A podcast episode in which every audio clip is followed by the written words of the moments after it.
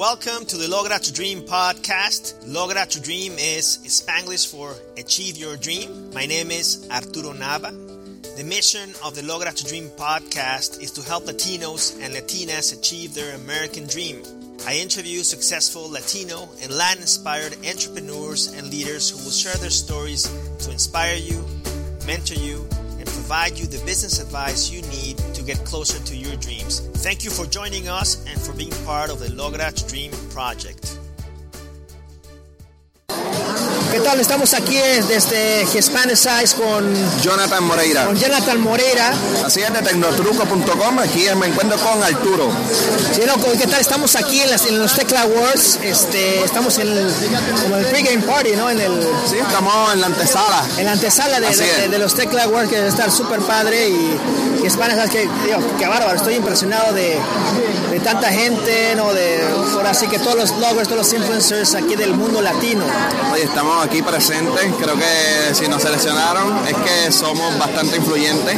Y en este evento específicamente hay muchas personas nominadas, así como eh, contenido creativo y distintas categorías. Así que ya me invito pronto. Vamos a estar eh, viendo lo nuevo de quién serán las personas eh, afortunadas de ganar esos premios de Tecla Award. Sí, no, está padre. Y gane quien gane, pues lo, ya ganamos todos, ¿no? Por siempre estar acá y porque se haga este evento tan importante ¿no? para, para, nuestra comunidad y para que, que, que, que, se eleva el talento de nuestra gente, la creatividad. Y, y eso es lo, lo, que a mí me atrae más de, de. Así a mí también es la primera vez que yo participo en el evento y de verdad estoy bien impresionado. Estoy maximizando todo lo que yo pueda con los talleres que están ofreciendo. De verdad, pues por lo regular ya en, el, en este campo de la social media llevo ya 10 años. 10 años. Sí, llevo ya del 2001 fue que comenzó el proyecto. Cuéntanos más, cuéntanos más de tu historia, siempre brevemente, pero... 2001 comencé por esta tecnología, 2011 eh, lo convierto en blog, eh, 2012 comienzo en la radio sí. y ha sido totalmente un éxito y así que vamos a seguir aprendiendo. Excelente, excelente. ¿Y dónde te, dónde te podemos encontrar? Oye, me pueden conseguir en Twitter, en Facebook, en Instagram, en todas las redes sociales pueden escribir Tecnotruco. Tecnotruco. Tecnotruco, sí. ¿Con la H o sin la T? Sin la H. Tecno sin la H, en Tecnotruco. español, Tecnotruco. Y, y, perfecto. Entonces, aquí con Jonathan Moreira desde Hispanic Size, aquí la antesala de Tecla Wars. Muchas gracias, Jonathan. Igualmente. By standing up and saying, this is what I want. By being a change agent in your, in your company, in your home, by starting a revolution and saying, I want to start thinking again. I want to start innovating. I want to be creative. I don't want to be afraid to say my ideas. So it's up to you people. Raise your hands if that's what you want to start doing. Come on. Sí se puede. Ted Rubin en un mensaje muy inspirador aquí en Hispanicize 2015 y, y, bueno, muchos, muchos este, puntos de inspiración aquí en Hispanicize. So we're here at Hispanicize 2015, uh, the podcast series, and we have here Cynthia Sanchez from Also Pinteresting and Laura Elgueta from Latiniza Digital. We're having such a great conversation here. We're talking about the Latino world, the potential of our people in America, in business in general, and in, in the huge opportunity in podcasting that's, that's just kind of arriving. And we're preparing for a great presentation on Friday where we can have a Latino uh, podcasting session. So we're just kind of strategizing, and I just thought, hey, why don't we like just record this so we can share with everybody else? And we say, oh, it's a little bit late, and this after the party stuff. But hey, why don't we do it? Let's just do it. Why not? Yeah, that's why that's why we're here, right? That's that's what we do. It's like the party never stops. Yeah, yeah. yeah. you know what? It's a little bit of documentary. You know, like what what's that uh, podcast with uh, the uh, startup, right? Or yeah, yeah, just, Yeah. yeah. Podcasts, I think, present a huge opportunity to get your voice out. The message that you have to say, whatever it is that you want to communicate to the world, it can be done through podcasting easily, inexpensively, and quickly. Yeah, and you can very you can niche down, and, and we were just having that as part of our conversation. Who do we want to talk to, and how do we want to speak to our audience? And podcasting allows you to do that very, very selectively because you just speak in your own voice, and you talk to that one person in your audience, and you just kind of create that connection. And you can do it like you know how long, right? Like we we're talking about, if it's like a something that lends itself to like theater of the mind, the story, then you can do it like more longer, like 30 minutes, an hour, like you know some of my podcasts like an hour and ten minutes. Or so- two hours.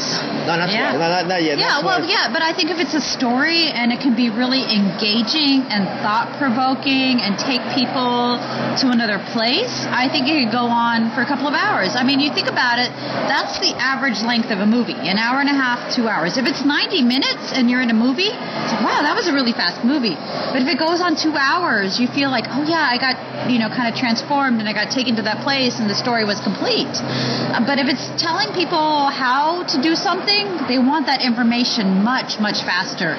Two hours is way too long. I think sometimes 30 minutes is way too long. You just need to get to the point, tell them how to do it, go to the end, provide the value, whatever that is, you know, telling them how to do something. That could be done in a much shorter format. But I think if you're going through a story, through an experience, it can be taken do, through a much longer route. Yeah, and I think that's the main defining factor. Like we were just kind of agreeing on. If you want to tell a story, and for example, I was just saying my podcast is a little bit of telling a story of the guest, so you can all see that you can be that person. But at the same time, I want them to take something away that they, you know, they learn something on my podcast. So mine is is longish, but because I have to kind of two sections. I have the relate, I'm telling the story, and then I'm we're teaching them something. So yeah, so that, there's all kinds of editorial formats to this. No, yeah, you know, and you know, there's a big opportunity and just like reaching your audience the way they want to be reached, which can be which can be different. So, so this this Latino world, right, which is really like we're here in, in a conference. How many people are there? Like three, two thousand people.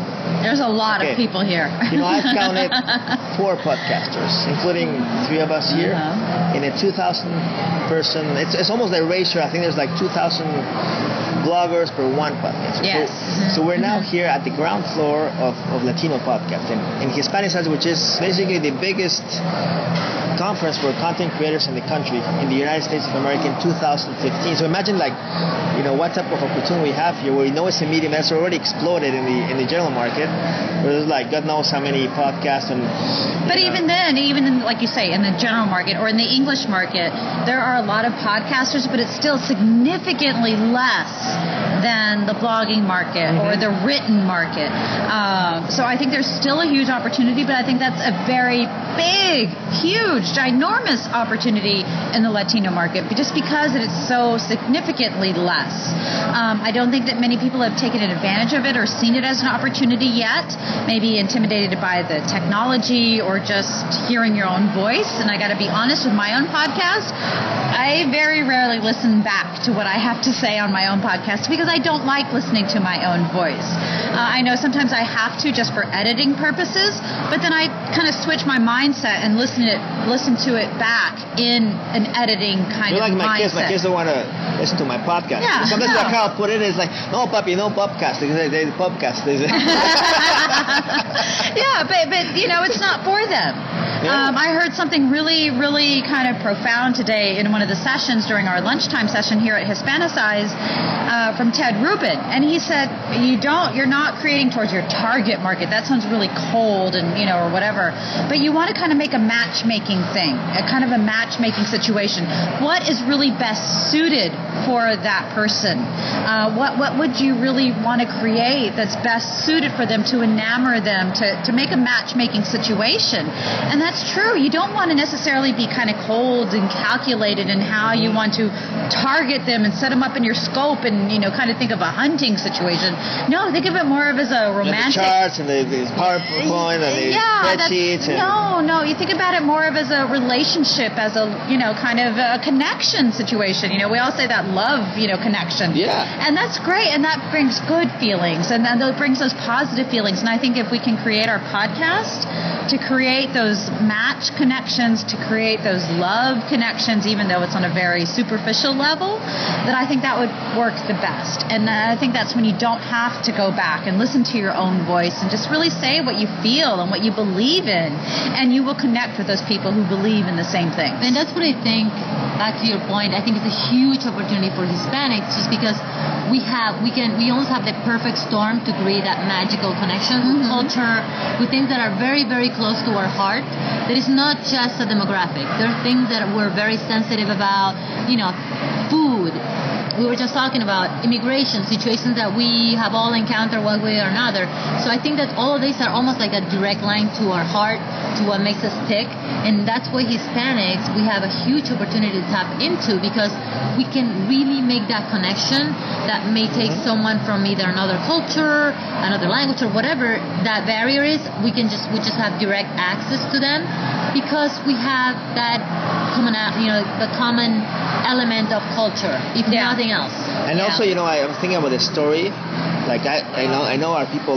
We love stories. Like Mm-hmm. everybody loves stories, but you know, there's like a a a huge, such a what I call the transformative power of podcasting, which I saw like in, in my own experience where I started listening and getting inspired and fired up that I wanted to do my own podcast and I wanted to do this and that and and that was just happened because I I found myself like listening to an hour at a time of like John Lee Dumas or Pat Flynn, all these great people like doing great things, and and it was all about the, the story and, and you know and liking that that person, right? And then that drove action, and I think that's something that I don't think a blog can do No. very well. No, yeah, I had to hear the voice and I had to hear the lesson. Mm-hmm. I had to hear what to do, how to do it, and I had I was a little bit more quicker. Okay, tell me how to do this, Pat. Tell me what to do.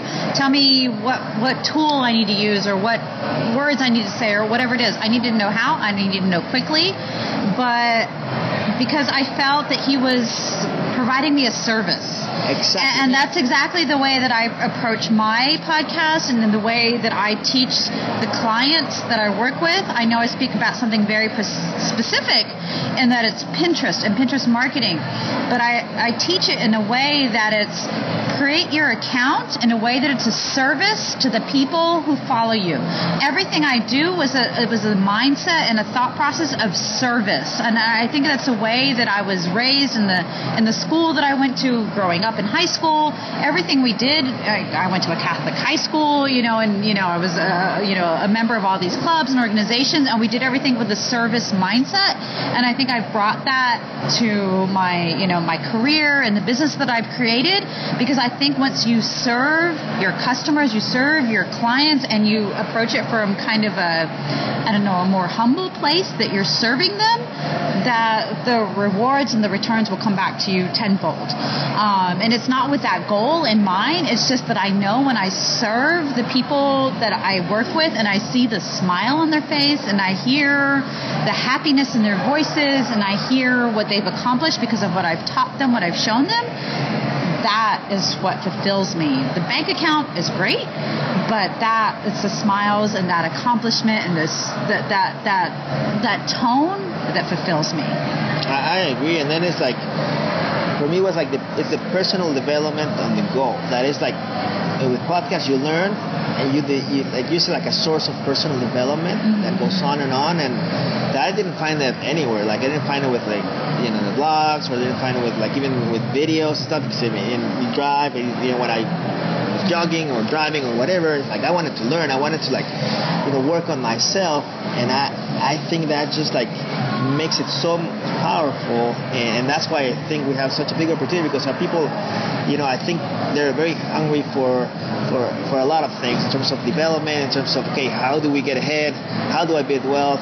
How do I control my own destiny? How do I uh, advance in my career, start my own business? All these questions. Hey, and now we have this tool. I think it's just a matter of like making it more more popular, if you will, or having more people sort of adopting it, so that then then it can become like a much bigger thing. Yeah. it, I. No, I was just um, when you were saying about listening and how we how we consume and uh, how blogs sometimes don't kind of make you jump into action. I think there's something, and maybe I'm biased because I love the medium, I love podcasting, and I love consuming them. But when you're listening to a podcast, in general, maybe not 100% of the time, but you're in action in some way, shape, or form, right? You're performing an action, you're doing something else, and you're listening to a podcast. If it's, you know, clean your house, watching your kids do their homework, you're, you know, driving, whatever. So you're more prone to that inertia of continuing the action. Versus it, to me, at the very least, when I consume a blog, it's kind of more passive. I'm just focused on reading, and I'm not gonna be doing something. I'm not gonna be multitasking. I'm not gonna be like researching that app at the same time that I'm reading the blog. I'm reading the blog when I'm done, then maybe I'll do something afterwards. But podcasting, you can be listening. You're like, oh my god, I'm gonna take a note of this. I'm gonna go to the computer. I'm gonna look it up. I'm gonna. You're more kind of in the moment. Well, I for think me, it's at because you can hear their voice. You can really hear who's Mm-hmm. saying that. When you're reading, when you're reading, you hear it in your own voice and your Mm-hmm. own interpretation of whatever you think that person sounds like. And it could be, you know, 100% spot on, or it could be completely off. Because I know, Laura, if I read your podcast, or I mean, I read your blog.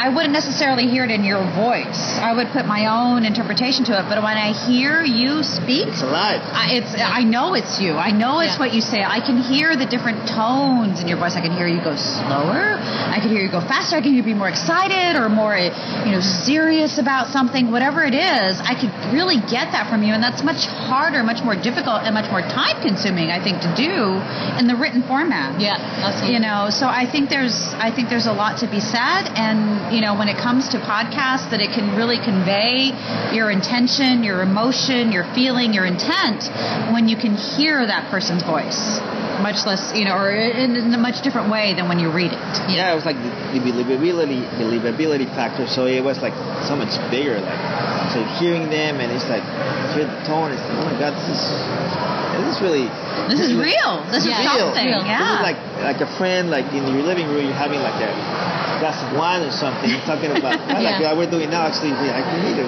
glass of wine. you need a glass of wine. I know. I think I'm done. I think I'm done. I mean that's that's the power, and, and this is like a preview of what we're gonna see like on Friday. So it's a very exciting time, like just being on the ground floor of this industry, or for the Latino market, when we've seen the future.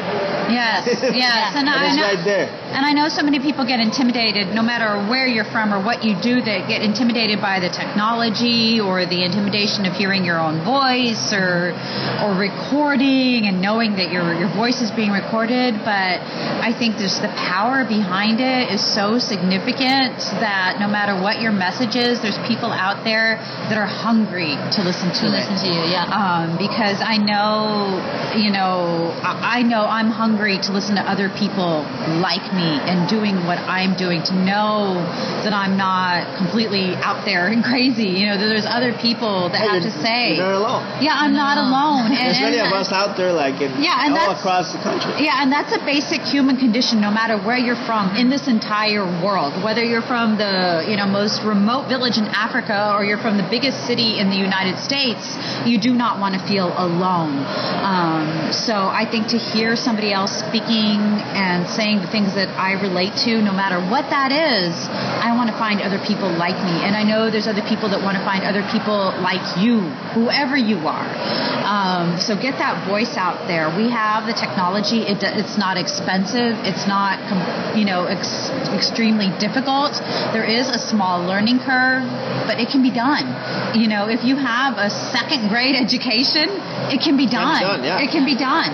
Um, you know, and, and there's always places to go above and, you know, to make it more complex and more techno- technological or technology wise complex and mixers and, you know, making it more professional sounding or whatever. But it doesn't have to be like that. I, I know that there is some podcasts out there who have very basic recording equipment whose, whose quality isn't maybe not the greatest, but they have huge listener followings because of what they're saying, because they've related to so many different people. So if, even if you can do something that's okay, um, you, it's going to be it's going to be fine. It's going to be fine. The, the, I think the the key is sticking with it, going more than just a few episodes, and giving it time. You will find people just like you. No, definitely. And I was just having this great conversation here, you know, Hispanicized, and you know, it's uh, it's it's always inspiring to to go to these conferences because you meet like-minded people who are kind of in the same channel with uh, similar ambitions and, and doing great things, and you just learn a lot. And I think kind of value is is really in, in the people, right? Meeting meeting the people, and you know, and sometimes it's not great, sometimes not, but hey, you know, it's all about that. So that's the other piece that go out, get out, go to conferences, meet people, get connected, mm-hmm. because out of all these relationships, then many things can happen. You know, businesses like who knows, right? Exactly. And always remember, sometimes the magic does happen in the hallways, uh, not always Yeah. in the session. So just I'm always here outside the uh, the ballroom after the uh, the Target party, which was a good party with uh, is it salsa or whatever. it? was? I don't all know. kinds of fun music, Latino That, music. that, that's where it's at. There was a good beat, and people were dancing. You know. That's where it's at. Great. Well, uh, we'll hear from from Hispanicize, the Hispanicize spots at uh, Cast Series. Thank you very much, Cynthia and, and Laura. It was it's a lot of fun. Thank And, you. uh, Thank you. And hey, let's get ready for for Friday. It's gonna be exciting. Let's Yeah, do it. Let's do it. Gracias. ¿Qué tal? ¿Cómo están? Estamos aquí en la serie de Hispanicize eh, 2015 y pues bueno, muchísima inspiración aquí. Tenemos una invitada especial aquí para el podcast. Voy a dejar que ella misma se presente porque es una, en realidad es, una, es un honor poder estar aquí con- contigo. Bueno, soy María Celeste Raraz y hoy estoy aquí celebrando el Día Internacional de la Felicidad en Hispana Size 2015. Eh, contenta porque pienso que eh, este es un esfuerzo eh, importante. Ser feliz no es fácil, requiere de trabajo, esfuerzo y sobre todo de, de saber cuáles son los pasos que hay que tomar. Hay una ciencia para la felicidad y hoy hablamos un poquito de eso, hablamos de la importancia del perdón, hablamos de la importancia de llevar a cabo actos de, bondad, eh, hablamos de la importancia de ver siempre el vaso a la mitad lleno, hablamos de la importancia del ejercicio para sentirnos bien eh, y ser felices y de tantas otras cosas más que a veces uno pues no, no toma en consideración. No, muchísimas gracias María. Este, en Logra to Dream, eh, básicamente entrevistamos a líderes de la comunidad y nos cuentan su historia de éxito, de cómo han logrado el éxito, cuáles son los factores que tú le atribuyes tu éxito. Yo creo que uno de ellos, y que es muy importante, es el ser siempre optimista. Las personas optimistas tienen más posibilidades de triunfar en la vida porque no dejan que sus miedos y que la carga del pasado, los resentimientos, eh, los arrastren. Eh, pueden moverse con más facilidad hacia las metas. Y yo creo que definitivamente el optimismo es una de ellas y la disciplina es la otra. No, perfecto. Oye, pues este, muchísimas gracias por estar con nosotros aquí en Logra to Dream. Este, tenemos muchísimos seguidores aquí en Estados Unidos y, y en México y es- está- están buscando inspiración y la guía virtual, el mentorship, ¿no? Para que los ayuden a, lograr su, su sueño americano. ¿Algún, ¿Alguna sugerencia, alguna inspiración que quieres compartir? Yo creo que los que quieren llegar al, al lejos tienen que saber que tienen que empezar bien de abajo, porque de abajo tú aprendes todo lo que tiene que ver con esa carrera o trabajo que te fascina. Y simplemente búscate la primera rendija, la primera grieta en ese monstruo que es la primera búsqueda de trabajo y métete, cuélate por ahí adentro y empieza haciendo lo que sea. Y después te pruebas tú quién eres una vez tengas esa primera oportunidad. Y si se puede. Que sí que se re que te puede. Oye, muchísimas gracias María, te lo agradezco mucho. Gracias. Aquí estamos en Hispanicize 2015 con María Arras, eh, con Logra to Dream. Muchas gracias. Keep the fire in belly burning and you will logra to dream.